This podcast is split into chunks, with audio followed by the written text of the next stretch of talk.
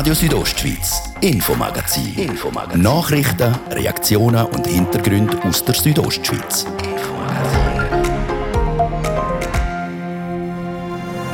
Wolf, Budget, Lohntransparenz und Corona. Die Begriffe prägen die nächsten drei Tage die Session vom Bündner Parlament. Was ist heute alles gegangen im Grossen Rat? Wir berichten gerade darüber. Denn die Räte ist spannend. RHB muss ihre Jahresbilanz auch in diesem Jahr wieder farbig ausdrucken.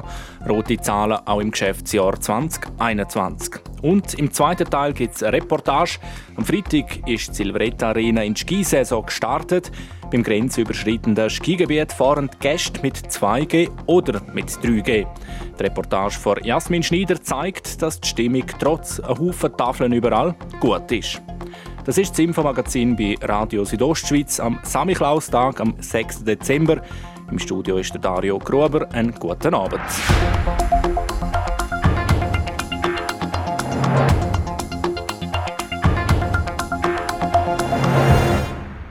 Das Bündner Parlament behandelt momentan das Budget, also die Kantonsfinanzen. Und vor lauter Zahlen findet man die Buchstaben nicht mehr. Unser Steuersubstrat sind die juristischen und die privaten Personen. Und mit unserem Steuersubstrat haben wir sorgsam umzugehen, um neues Steuerstöpfe in unseren Kanton anzuziehen. Ja, und wenn der Wurm drinnen ist, dann ist er drinnen. So jetzt aber wirklich zum Budget. Hellrot statt Dunkelrot. Das Budget 2022 vom Kanton Graubünden fällt besser aus als ursprünglich angenommen. Über die Gründe für die besseren Zahlen redet der Fabio Theus mit dem Bündner Finanzdirektor Christian Rackeb. Herr Finanzdirektor Christian Ratzgeb, Sie budgetieren für das nächste Jahr ein Minus von 9,9 Millionen Franken. Eine hellrote Zahl, eine Zahl, die wenig wehtut, finanziell gesehen, als mit einem blauen Auge nochmal davon kommen. Es ist so, dass die ursprünglichen Annahmen, was die Auswirkungen von der Pandemie sind, äh, wir positiv dürfen feststellen, dass äh, die Wirtschaft, aber auch entsprechend den Steuereinnahmen besser äh, abschließen.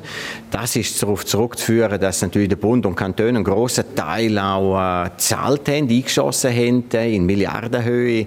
Und äh, darum dürfen wir für das kommende Jahr auch sehr positiv äh, aus unserer Sicht budgetieren. Sind wir immer noch in der Corona-Zeit drin? Es interessiert natürlich, wie viel Geld hat der Kanton bis jetzt wegen Corona müssen ausgeben also ich möchte einfach sagen, für das laufende Jahr können wir das noch nicht äh, abschließend sagen. Es ist so, dass wir allerdings heute davon ausgehen, dass wir rund 90 Millionen Franken äh, allein in dem Jahr werden müssen aufwenden, um äh, die Covid-Krise zu bewältigen. Ein Großteil von diesen Mitteln äh, sind Unterstützungen, die wir in der Wirtschaft geleistet haben, teilweise aber auch bei den Spitälern geleistet haben und äh, ganz Haufen äh, zusätzliche äh, Dispositionen Positionen tätig haben. Wir werden da Ende Jahr dann sehen, wie viel das ist und dann auch einmal eine Zwischenbilanz können ziehen.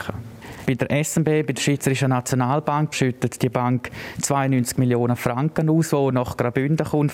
Herr Ratgeber, als Finanzdirektor wäre jetzt Zeit, um der Nationalbank mal einen Skarnutz nach Bern zu bringen. Ja, selbstverständlich äh, anerkennen wir das. Wir sind auch sehr dankbar, dass wir äh, die Mittel kriegen. Was einfach wichtig ist, ist, äh, dass die Mittel nicht garantiert sind, dass man sich nicht einfach darauf verlässt, dass die äh, 92 Millionen Franken einfach so auch in den kommenden Jahren werden fließen. Irgendwann werden das wieder weniger Mittel werden oder gar keine Mittel und entsprechend ist auch zu disponieren. Können wir noch die Steuern ansprechen miteinander? Ich kann mich erinnern, im März noch haben wir ein Interview miteinander gemacht. Dort haben sie gesagt, es sehe scheiter aus mit den Steuern, es gebe Mindereinnahmen in diesem Bereich. Jetzt sieht es ganz anders aus. Äh, der Blick ins Budget 2022 zeigt, die kantonalen Steuern nehmen um etwa 62 Millionen zu, auf total etwa 815 Millionen Franken hat damals der Herr Finanzdirektor eine falsche oder eine ungenaue Prognose abgegeben? Prognosen sind immer sehr schwierig. Wir tun nicht einfach die Prognosen aus der Luft greifen, sondern wir versuchen möglichst realistisch äh, Einnahmen, Ausgaben abzuschätzen. Aber es ist natürlich sehr schön und positiv, dass wir bezüglich den Einbrüchen, die man in den Steuereinnahmen erwartet haben, aufgrund von der Pandemie und der Folgen, äh, haben müssen eine Korrektur anbringen und dass wir doch äh, eigentlich eine positive wirtschaftliche Entwicklung als die wahrscheinlichste dürfen prognostizieren und gestützt darauf auch budgetieren. Was auch immer sehr viel kostet, sind die Investitionen, Herr Ratgeber. Können Sie uns ein paar Beispiele machen, wo in welche Projekte sehr viel Geld hineingehen? Ja, wir sind ja glücklich, dass wir die Investitionsrechnung vom Kanton auch im kommenden Jahr können hochhalten sogar noch ein bisschen äh, steigernd äh, mit äh, Nettoinvestitionen von 281 Millionen Franken. Das freut uns, weil das für die Wirtschaft, auch für die peripheren Räume im Kanton sehr wichtig ist. Das sind Projekte im Hochbau, das sind Projekte im Tiefbau, im Wasserbau, ganz wesentliche Mittel, die wir auch in dem Bereich investieren konkret investiert. Der Kanton Graubünden die rund 280 Millionen Franken unter anderem in die Erneuerung vom Tagungszentrum Plantenhof in Langquart, ins Asylzentrum Meiersboda oder in den Bau vom neuen Verkehrsstützpunkt in Chur. Zusammengefasst, für das nächste Jahr rechnet der Kanton mit einem Minus von 9,9 Millionen Franken. Das ist besser als ursprünglich angenommen. Grund sind die höheren Steuereinnahmen und die grosszügigen Ausschüttungen der Schweizerischen Nationalbank.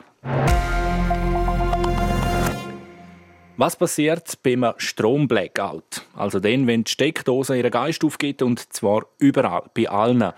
Auf das Szenario müssen wir vorbereitet sein, findet die FDP. Sie hat darum im Bündner Parlament einen sogenannten Fraktionsauftrag eingereicht. Die Regierung soll aufzeigen, wie die Stromknappheit in Graubünden soll gelöst werden und eben, was passiert beim Stromblackout. Der Fabio Theus jetzt im Gespräch mit dem Bündner FDP-Parteipräsident Bruno Klaus. Bruno Klaus, äh, ihr habt von der FDP einen Fraktionsauftrag eingereicht. Und zwar geht es zusammengefasst darum, dass ihr euch ein bisschen Gedanken machen, wie weiter mit der Stromversorgung im Kanton Graubünden. Ähm, haben Sie Angst, dass plötzlich kein Saft mehr aus der Steckdose kommt? Ja, ich glaube, das wäre tatsächlich ein grauenhaftes Szenario, wenn wir keinen Saft mehr aus der Steckdose haben. Man muss auch sagen, die Wahrscheinlichkeit, dass das eintritt, ist eben zwischenzeitlich deutlich grösser geworden, als was das früher war.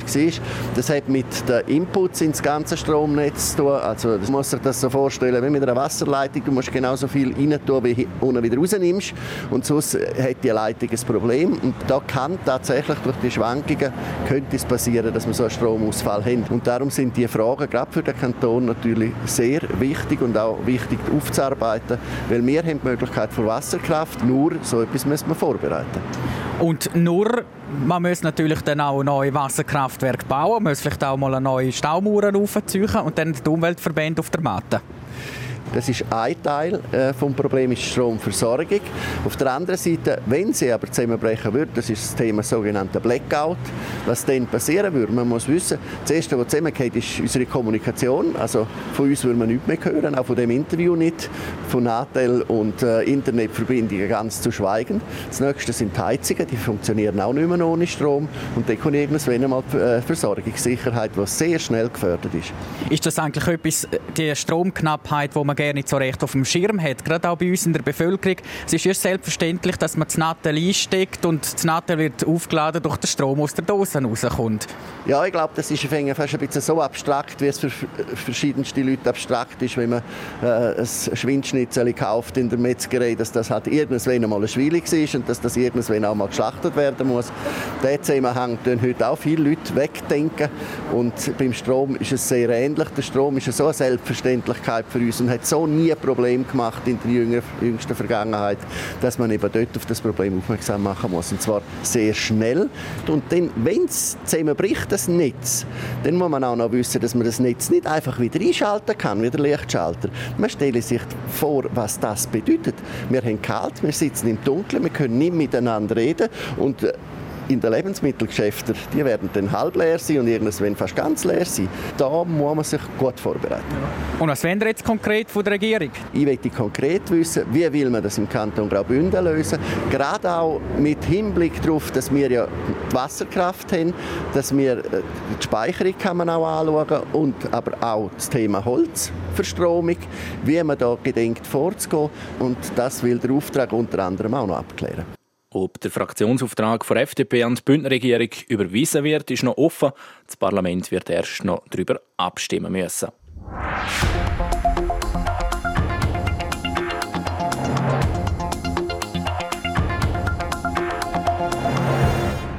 Wir wechseln das Thema. Sie gehört zu den grössten Arbeitgeberinnen hier im Kanton, die Räte Spahn.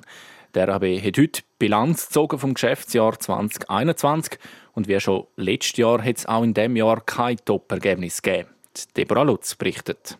Nicht nur die Züge der Rätischen Bahn sind rot, auch die Jahresbilanz zeigt rote Zahlen. Der Grund, wer überrascht Die Corona-Pandemie. Vor allem die fehlenden Passagiere haben ein grosses Loch in die Kasse gerissen, sagt der RHB-Direktor Renato Fasciati. Im Personenverkehr haben wir äh, doch etwa 16 Millionen Franken Verluste eingefahren, die aber glücklicherweise durch Bund und Kanton deckt werden, weil wir doch etwa 30 Prozent weniger Nachfrage hatten, als das vor Corona der Fall war. Dank der Unterstützung von Bund und Kanton geht RHB nur von einem Verlust von 3 Millionen Franken aus. Die Bilanz sei damit zwar leicht besser als noch im 2020, bis sich die angespannte Finanzlage von RHB aber vollständig erholt hat, dürfte es noch ein Weile gehen. Prognosen in der aktuellen Zeit sind sehr schwierig, aber äh, wir äh, erwarten etwa 2024 wieder, dass die Nachfrage etwa auf dem Stand von 2019 dann wird sein. Wir müssen aber sehr äh, flexibel bleiben und uns anpassen und haben für das auch neue Produkte generiert, damit wir dann wirklich von einer möglichen Nachfragesteigerung profitieren können. Im Personenverkehr will die RHB schon nächstes Jahr wieder 85 Prozent der Erträge von vor der Pandemie erreichen. Dafür stehen wieder grosse Projekte an. Dazu gehören die Infrastrukturprojekte, der neue Albola-Tunnel, der weiterhin im Vollbau ist, äh, aber auch in Langquart, wo wir die neue Werkstätten äh, bauen. Dann geht auch die äh, Rollmaterialbeschaffung weiter. Wir erwarten eigentlich die zweite Hälfte von diesen 56 Zügen, wo jeden Monat eine neue wird kommen und die Modernisierung für unser Unternehmen entsprechend weiterführen. Es wird also wieder einiges investiert und das, während man gleichzeitig auf Sparflammen fahren sollte. Dem ist sich der RHB-Direktor Renato Fasciati bewusst. Ja, das ist in der Tat ein Spagat. Äh, wir investieren ja vor allem in äh, Infrastruktur, aber auch in Rollmaterial, wo uns die nächsten Jahrzehnte dann sollten zur Verfügung stehen. Auf der anderen Seite haben wir äh, kleinere Projekte, die vielleicht nicht zwingend notwendig sind, auch zurückgefahren. Da müssen wir wirklich einen Beitrag leisten, dass die Verluste nicht zu gross werden. So ist der neue Fahrplan in Graubünden abgesehen von ein paar wenigen Änderungen eher unspektakulär. Durch den Abbau von Ferien- und Überzeitguthaben vom Personal hätte man außerdem rund 10 Millionen Franken können einsparen Bei RAB wird also einerseits gespart und andererseits trotz Krisenzeiten viel investiert, in der Hoffnung, später davon zu profitieren und wieder zurück auf Kurs zu finden. Deborah Lutz hat berichtet.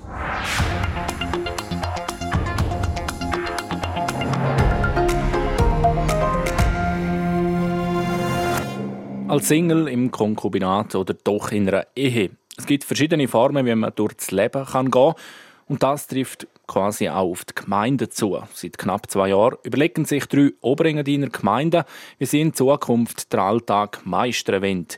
An einer Informationsveranstaltung sind erste Ergebnisse vorgestellt worden. Nadia Guetsch war für uns mit dabei. Kooperieren oder fusionieren? Mit dieser Frage befassen sich die drei Oberengadiner Gemeinden Silz, Silvaplana und St. Moritz seit bald zwei Jahren. Arbeitsgruppe, zusammengesetzt durch die jeweiligen Gemeindepräsidenten und Gemeindepräsidentin, je einem Vorstandsmitglied und der Fachhochschule Graubünden, hat die Bevölkerung erstmals zu dem Thema informiert. Es ist eine fundierte Auslegeordnung. Es ist auch mit einem gewissen Humor hat man das Thema angeschaut. Das ist auch nötig, weil wachsen muss es von unten rauf. Und ich bin sicher, das ist ein guter Weg, nicht nur für die Zehengemeinde, sondern für das ganze Oberengadin. Ich glaube, man muss beide Richtungen sicher genau anschauen schauen, was die Vor- und Nachteile sind, aber jetzt sicher nicht einfach reinschiessen. Das erste Reaktionen nach der Veranstaltung. Rund 150 Leute haben trotz schwieriger Corona-Situation den Weg an den Anlass gefunden, wo übrigens auch via Livestream von daheim können verfolgt werden. In einer 57-seitigen Präsentation wird aufgezeigt, wo die Gemeinden an ihre Leistungsgrenzen kommen. Bereiche wie Infrastruktur und Raumplanung werden hier genannt, aber auch die Schwierigkeit von Rekrutierung für Gemeindevorstand und Verwaltung wird thematisiert. Eine interkommunale Zusammenarbeit, kurz IKZ oder eine Gemeinsfusion, könnten hier Abhilfe schaffen und sind darum näher betrachtet worden. Der Ursin Fetz von Fachhochschule Graubünden erläutert Vor- und Nachteile. Also Vorteil ist, man kann Partner aussuchen, oder? Bei der Fusion sind sie darauf äh, eingeschränkt, dass sie genau die nehmen, den Perimeter, der vordefiniert ist. Und vielleicht halt auch eine Fragestellung dort müssen klären, wo eigentlich noch Zellerine bräuchte oder vielleicht noch eine weitere Gemeinde. Und das können sie bei den IKZ machen. Das ist sicher ein großer Vorteil. Die vielen Sitzungen und Kommissionen der drei Seengemeinden sind ein weiteres grosses Problem. Die interkommunale Zusammenarbeit wäre da nicht unbedingt förderlich, was eher für eine Fusion sprechen würde, so der Ursin Fetz. Das Wort Fusion ist für viele aber ein rotes Tuch.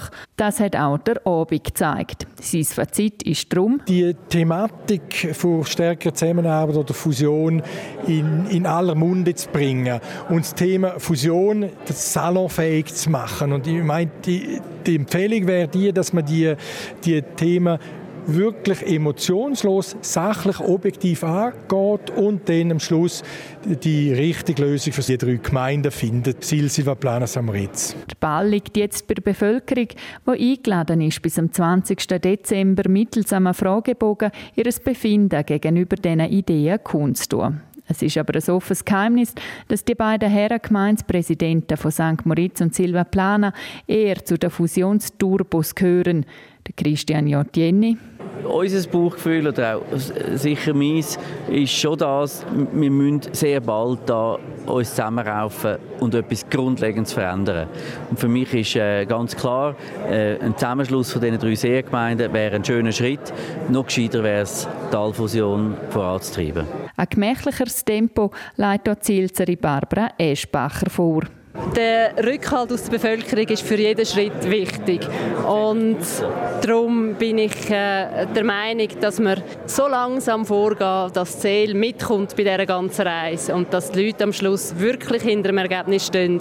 Und aus dieser Sicht heraus ist die Intensivierung der interkommunalen Zusammenarbeit sicher einmal ein langsames Reisen mit der Seele.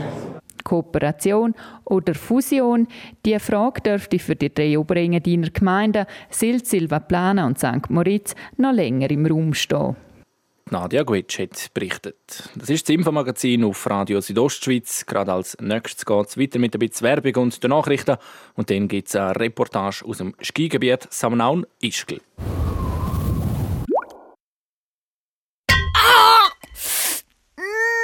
So klingt es, wenn Ihnen aus Versehen ein Goldbarren auf den Fuß fällt. Jetzt Euromillions spielen und super reich werden. Diesen Dienstag im Jackpot über 140 Millionen. 6. Dezember in Radios Rostschweiz. Es ist drei über halb sechs. Wir werden kompakt informiert vom Gian Andrea Accola. Für die Sommersaison von Mai bis Oktober zählte das Bundesamt für Statistik 18,24 Millionen Logiernächte. Das sind 35 Prozent mehr als im Sommer 2020, als die Zahlen wegen Corona einbrachen. Der Wert ist aber immer noch zu ca. 20 Prozent tiefer als vor der Krise. Das Innendepartement hat die Herstellung, den Handel und die Anwendung von weiteren Designerdrogen verboten. So, damit soll der Missbrauch dieser psychoaktiven Substanzen als Betäubungsmittel bekämpft werden. Die synthetischen Stoffe, auch bekannt als Legal Highs, könnten ein großes Gesundheitsrisiko darstellen, teilte das EDI heute mit. Die EU hat ihre Sanktionen gegen China wegen der Unterdrückung der muslimischen Minderheit der Uiguren um ein Jahr verlängert. Dies teilte der Rat der Mitgliedstaaten heute in Brüssel mit. Die EU bekenne sich dazu, Menschenrechtsverletzungen überall dort anzuprangern, wo sie vorkommen. Im Kampf gegen den Klimawandel will die Regierung von Wales jeden Haushalt mit einem Baum versorgen. Die Bevölkerung solle motiviert werden, selbst Bäume zu pflanzen. Um die Klimaziele bis Ende des Jahrzehnts zu erreichen, brauche es in Wales zusätzlich 86 Millionen Bäume, erklärte Vizeklimaminister Lee Waters. Das Wetter präsentiert von discofox.ch. Die Tanzschule in Kur für Partyspaß. Jetzt mit neuen Kursen, damit du auf jedem Fest daheim bist. Auf disco-fox.ch. Es bleibt recht freundlich heute bei uns in der Südostschweiz. Im Laufe der Nacht ziehen dann wieder dicke Wolken auf und vor allem im Norden kommt es schneien. Morgen starten wir dann zuerst noch recht äh, bewölkt in der Dienstag. Da und dort kann es auch noch ein bisschen schneien. Im Laufe des Tages wird es aber trocken und auch die Wolken die reissen immer mehr auf. Das bei Tageshöchsttemperaturen von maximal 2 Grad im Churer Rheintal. Im Ilanz gibt es 0 und auf der Lenzerheide minus 4 Grad. Verkehr. Wir haben im Moment Stau oder stockenden Verkehr in der Stadt Chur und zwar auf der Masanzerstraße statt auswärts mit einem Zeitverlust von bis zu 15 Minuten. Dann auch im Bereich Postplatz Weltstörfli auf der Kasernenstraße statt einwärts im Bereich Autobahnausfahrt Chur Süd und auch auf der Ringstraße. Dort müsst ihr ebenfalls äh, mit einem Zeitverlust rechnen von bis zu 10 Minuten. Sonst sieht es gut aus im Moment. Weitere Meldungen über größere Störungen haben wir keine. Hier nochmal kurz der Blick auf die Pässe. Schneebedeckt sind Bernina, Flüela, Julier, Lukmanier und Oberalp. Ebenfalls immer noch schneebedeckt ist die Straße von Chur auf Arosa und zwar zwischen Langwies und Arosa. Und dann hat es auch noch Schnee auf der Straße von Vinadi auf, auf Samnaun. Allen unterwegs wünschen wir weiterhin eine gute und unfallfreie Fahrt. Ich gebe zurück in die Redaktion zum Dario Gruber.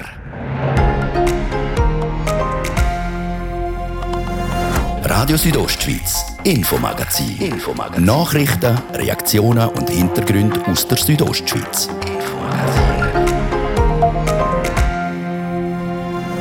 Samnaun hat einen Haufen zu bieten, das zollfreie Gebiet mit günstigen Zigaretten oder Schnaps, aber auch ein grosses Skigebiet, verbunden mit dem benachbarten Ischgl.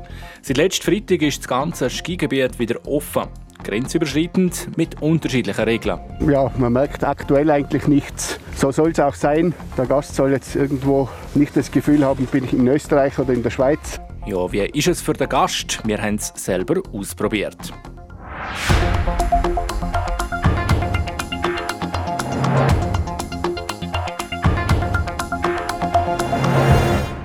Das grenzenlose Skigebiet am Nauen Ischgl hat in den letzten Wochen etwa für Schlagzeilen gesorgt. Zuerst 3G im Skigebiet, dann 2G und dann ist Österreich in der Lockdown. Ischgl hat darauf aber den Saisonstart um eine Woche verschoben, während Samnaun gleich schon am 25. November geöffnet hat.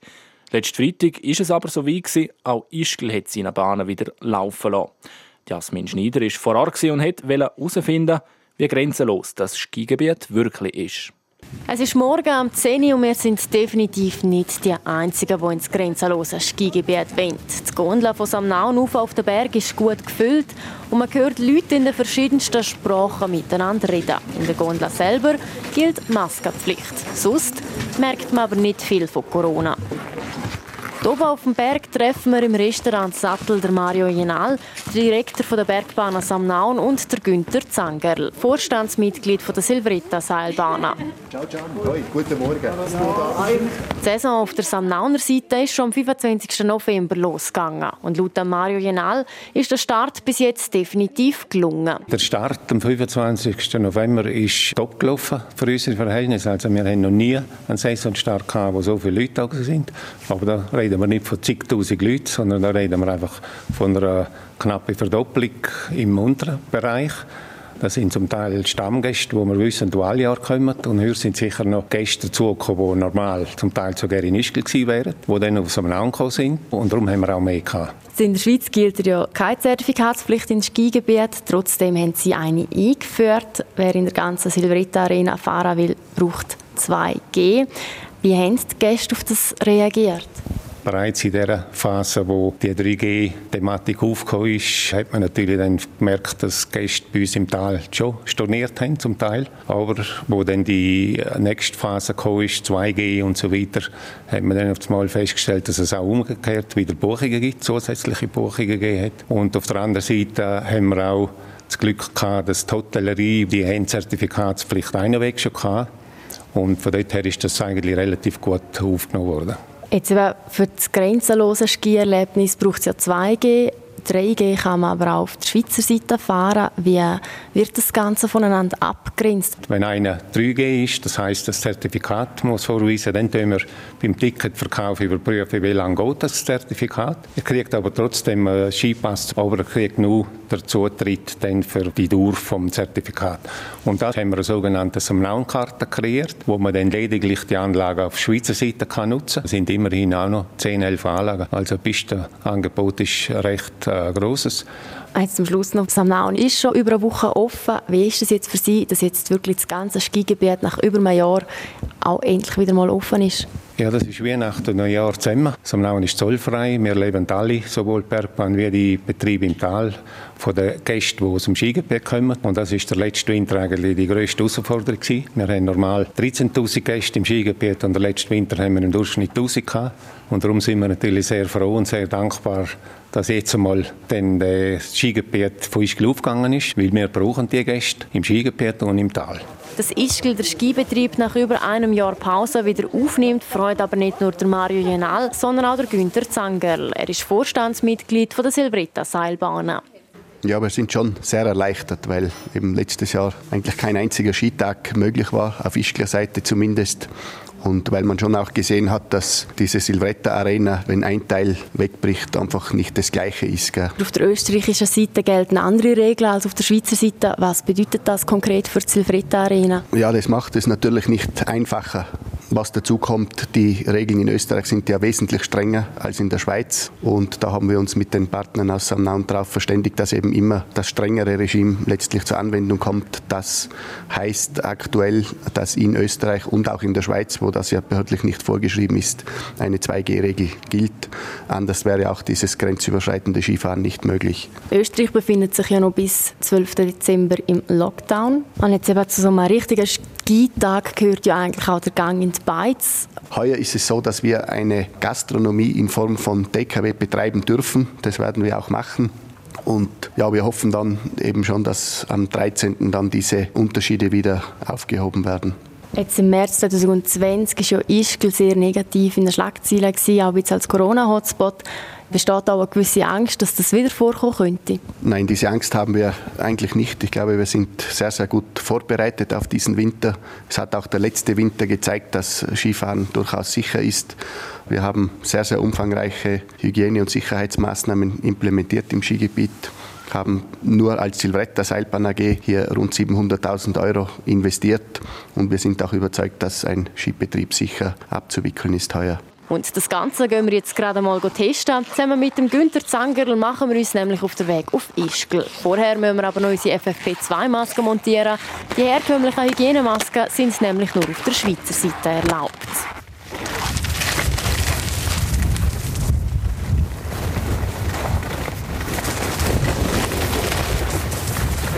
Also wir sind jetzt hier auf dem Sessellift in Richtung Ischgl.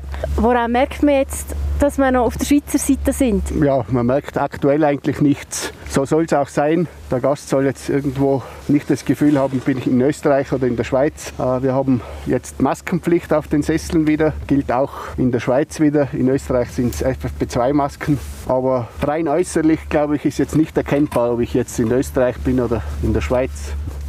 Gar keinen Unterschied merkt man dann aber doch nicht. Kaum sind wir in Ischgl, hat überall Schilder, die auf 2G und FFP2-Maskenpflicht aufmerksam machen.